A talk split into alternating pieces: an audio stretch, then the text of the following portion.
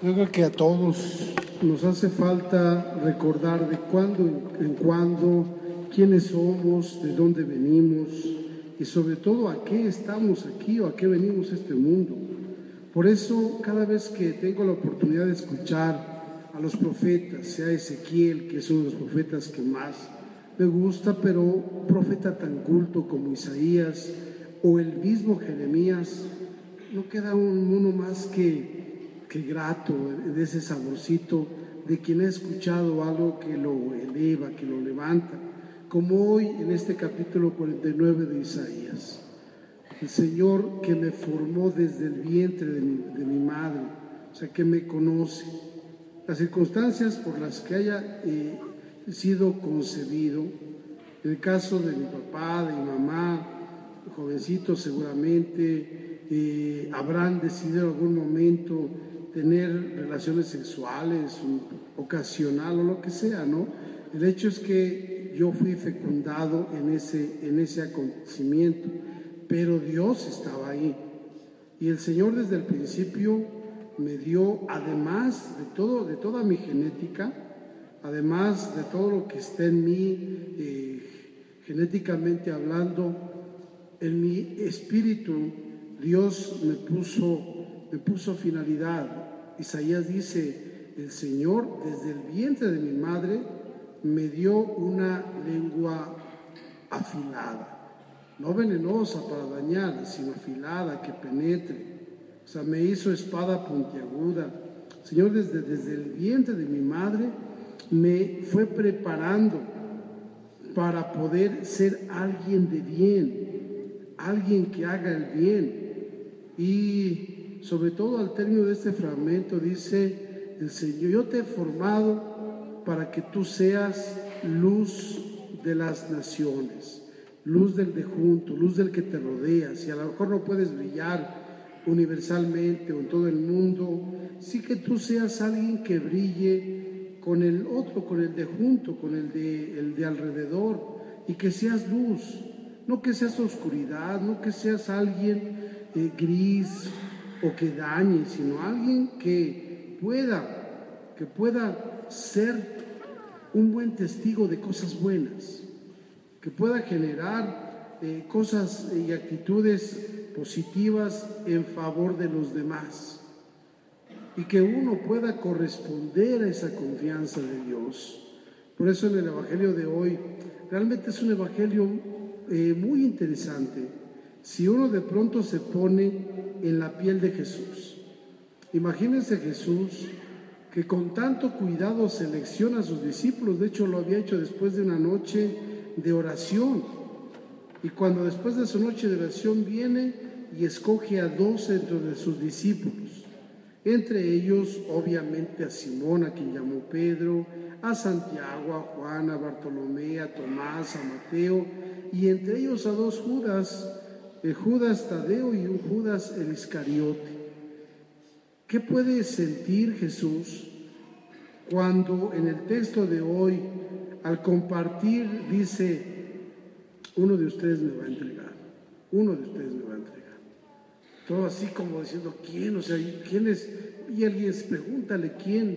Aquel que, que moje de mi plato, ese pan en mi, en mi plato y se lo entregue, ese es el que me va a entregar. O sea, ¿qué siente Jesús o qué sentiría Jesús sabiendo que alguien de sus cercanos, de sus gentes de confianza, de aquellos a los que le había, habría mostrado amor, eh, lo iba a entregar?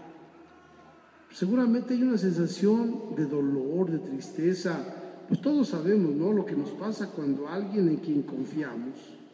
O como también eh, el mismo Pedro que sale valiente y dice, no, Señor, yo daré mi vida por ti. Dirá, no, Pedro, no va a cantar el gallo dos veces si tú ya me estarás negando tres. Y Jesús sabiendo, sabiendo, me quedé pensando, de hecho, un artículo que hoy acabo de publicar en el periódico, es lo, lo, puse así, el Getsemaní.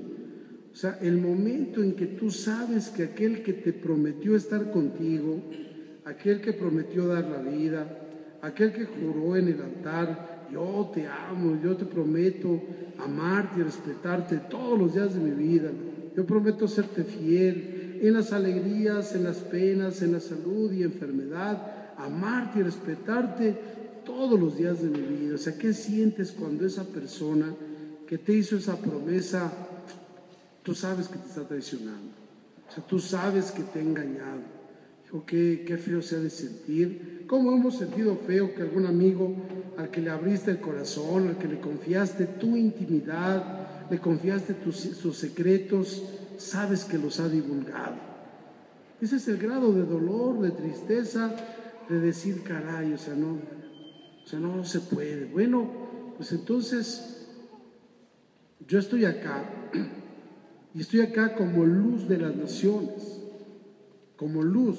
Por eso al principio pedí que se prendiera la luz, para que yo entendiera que yo aquí tengo que iluminar, que tengo que iluminar en mi vida, que tengo que buscar ser positivo, de generar actitudes positivas, eh, generar cosas buenas, generar cosas de bien. Y qué qué feo se siente cuando tú estás viendo que, que a lo mejor no estás generando cosas buenas o realmente te están apuñalando por la espalda, aún cuando tú estás siendo bueno. Hoy tuve, hoy he tenido un día muy, muy pesado, desde muy temprano, y acompañando al obispo, tratando los asuntos de una parroquia por la que estamos pidiendo a Yometla. Nos aventamos desde las cuarto para las once, hasta tres y media de la tarde, cerca de las cuatro, eh, atendiendo esto y decir, caray, o sea, no, no es posible que, que haya gente que no entienda que uno está aquí buscando ser luz y que uno tiene que aprender a ser luz. Pero cuando escuchas a gente diciendo así, eh, siendo jueces y diciendo queremos que nos quiten al sacerdote, queremos que estén acá, es más, queremos que se vaya otro padre para allá. Es más, ahorita que está aquí el padre, ¿por qué no el que se vaya para allá? Bueno, yo, ¿por qué? ¿Qué culpa tengo si yo estoy tan a gusto por acá? Pero cuando tú escuchas a esto, dices, bueno, aquí, o sea, ¿qué, es, qué servicio, qué sentido tiene el hecho, pues, de que, de que tú quieras vivir bien y haya gente que, te, que sea oscuridad a tu alrededor o que te lleve a la oscuridad todavía? Ya regresando tarde, medio comimos algo, ir a confesar al pueblo, al pueblo de la Cruz para llegar ahorita acá. Quería ir a confesar en la tarde a Altamira, ahorita tengo que ir terminando la misa de acá, en la noche a Altamira. Entonces son cosas que tú vas haciendo desde misa de 7 de la mañana que celebré, por ahí hasta como tales horas, pero no se me debe olvidar algo. O sea, yo estoy aquí intentando serlos, o sea, buscando serlos, algo positivo, porque el Señor desde el vientre de mi madre, Él me dio esa capacidad, me dio los atributos necesarios para hacer luz. Y no debo traicionar la confianza. Ni debo ser como Judas, ni siquiera como Pedro.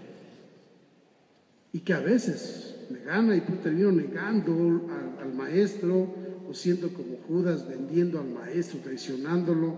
Sí son de esas tentaciones que todo el mundo enfrentamos pero tenemos que ir buscando eso. Eso no quiere decir que uno sea bueno y que sea súper bueno. En estos días que, hemos también confesado, desde el miércoles que estamos este estado confesando, en Citlaltepec, en Istenco, en Coapiasta, ayer acá, ella me encontraron con un caso que alguien que se acerca a confesar, un joven, no muy grande, y le digo, ¿qué pecados tienes? Ninguno. Le digo, no, déjame quitar alguna imagen y te pongo a ti. O sea, no puede ser que tengamos un santo caminando, vamos venerándolo, vamos teniendo acá. Y cuando empezamos a platicar más de fondo, te vas dando cuenta que tienen pecadazos. Digo, no, ya viste cómo no, o sea, ese es soberbia, O sea, esa es falta de humildad, de meterte a ti en ti mismo y darte cuenta que como todos, fallamos, como todos, como todos. Cuando yo trato de, hacer mi reflexión, yo me sitúo desde mis limitaciones y desde mis pecados. Y yo entiendo, como algunas veces me dice, ah, ¿cómo me confieso con usted? Usted debe ser más pecador. Digo, eso ni lo dude. Yo seguro que sí. Pero, pues tampoco quiere usted que sea tan grato estar horas y horas y escuchando pecados y tratando de, de hacer eso. No es grato. Y te aseguro que después de que platicamos, muy difícilmente sé qué pecados son de fulano, no es que sea uno muy impresionante, entonces puede uno quedarse, pero si no, imagínense después de, no sé, tres mil personas confesadas desde el miércoles, o tal vez exagere, pero pongamos 700, pues ¿qué vamos a estar pensando en eso? Pero esa es la labor. Por eso ahora que estamos aquí en esa celebración y que de una u otra manera vamos a participar en esta Semana Santa, sí debemos tener en cuenta dos cosas. Nosotros estamos llamados a hacer luz, no oscuridad, a hacer luz y no tener miedo de ser luz, porque tenemos miedo a veces de, mostrarnos, de que nos vean. Sí, sí, nos pueden criticar de que leamos o de que cantemos mal o de que se nos salga por ahí un tropezoncito llevando el incensario, llevando esto. Ninguno está exento de fallar. Pero tenemos que disponernos a ayudar en favor de los demás, en favor de los demás. Gracias a Dios estamos aquí en Guamantla con gente tan educada y tan, tan fina que lo ve hace rato un señor enojadísimo, decía, pero ¿cómo es posible una señora que esté dando la comunión? Pues eso qué, sabrá Dios después que va con su marido qué hace. Digo, no, usted sí lo sabe muy bien. Pero no se trata de eso, pues eso no se trata de ser bueno o malo. Estamos haciendo un servicio no porque seamos santos, sino quitamos a San Luis y ponemos a alguien santo. Ciertamente yo no, pero pongamos a alguien, a una santa. No, es porque somos creyentes y porque sabemos que tenemos que servir para los demás desde nuestras limitaciones, carencias y pecados. Y que desde ese podemos nosotros ayudar y servir.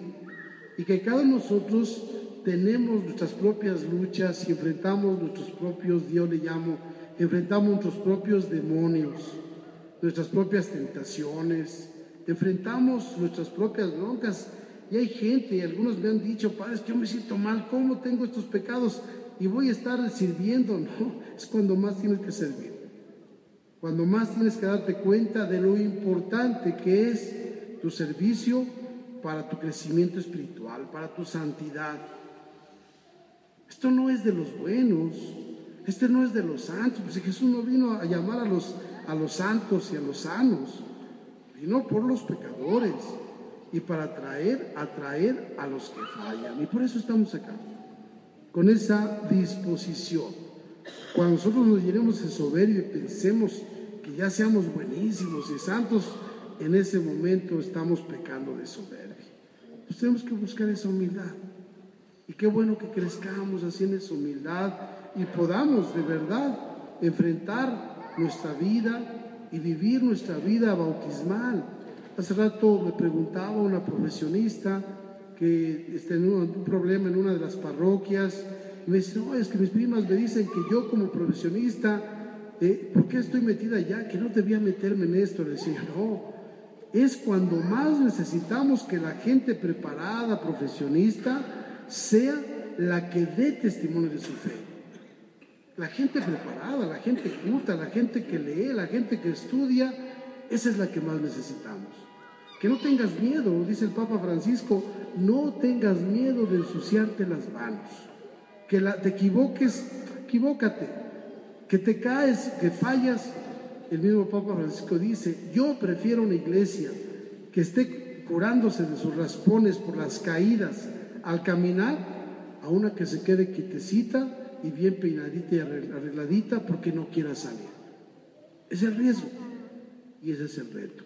Así es que yo los invito a todos, no solamente a los que hoy participan, sino a aquellos que tienen temor de participar, aquellos que, que, viven así con este sentimiento de sí participo, no, mejor no, ¿qué van a decir? Que rompan sus miedos y que puedan ayudar a que su iglesia sea viva. Todos son necesarios, todos. Aquí todos hacemos falta. Aquí todos somos bienvenidos y todos podemos servir a algo en esta iglesia viva. Pues dejemos un momento de silencio y hagamos cada uno de nosotros nuestra propia reflexión.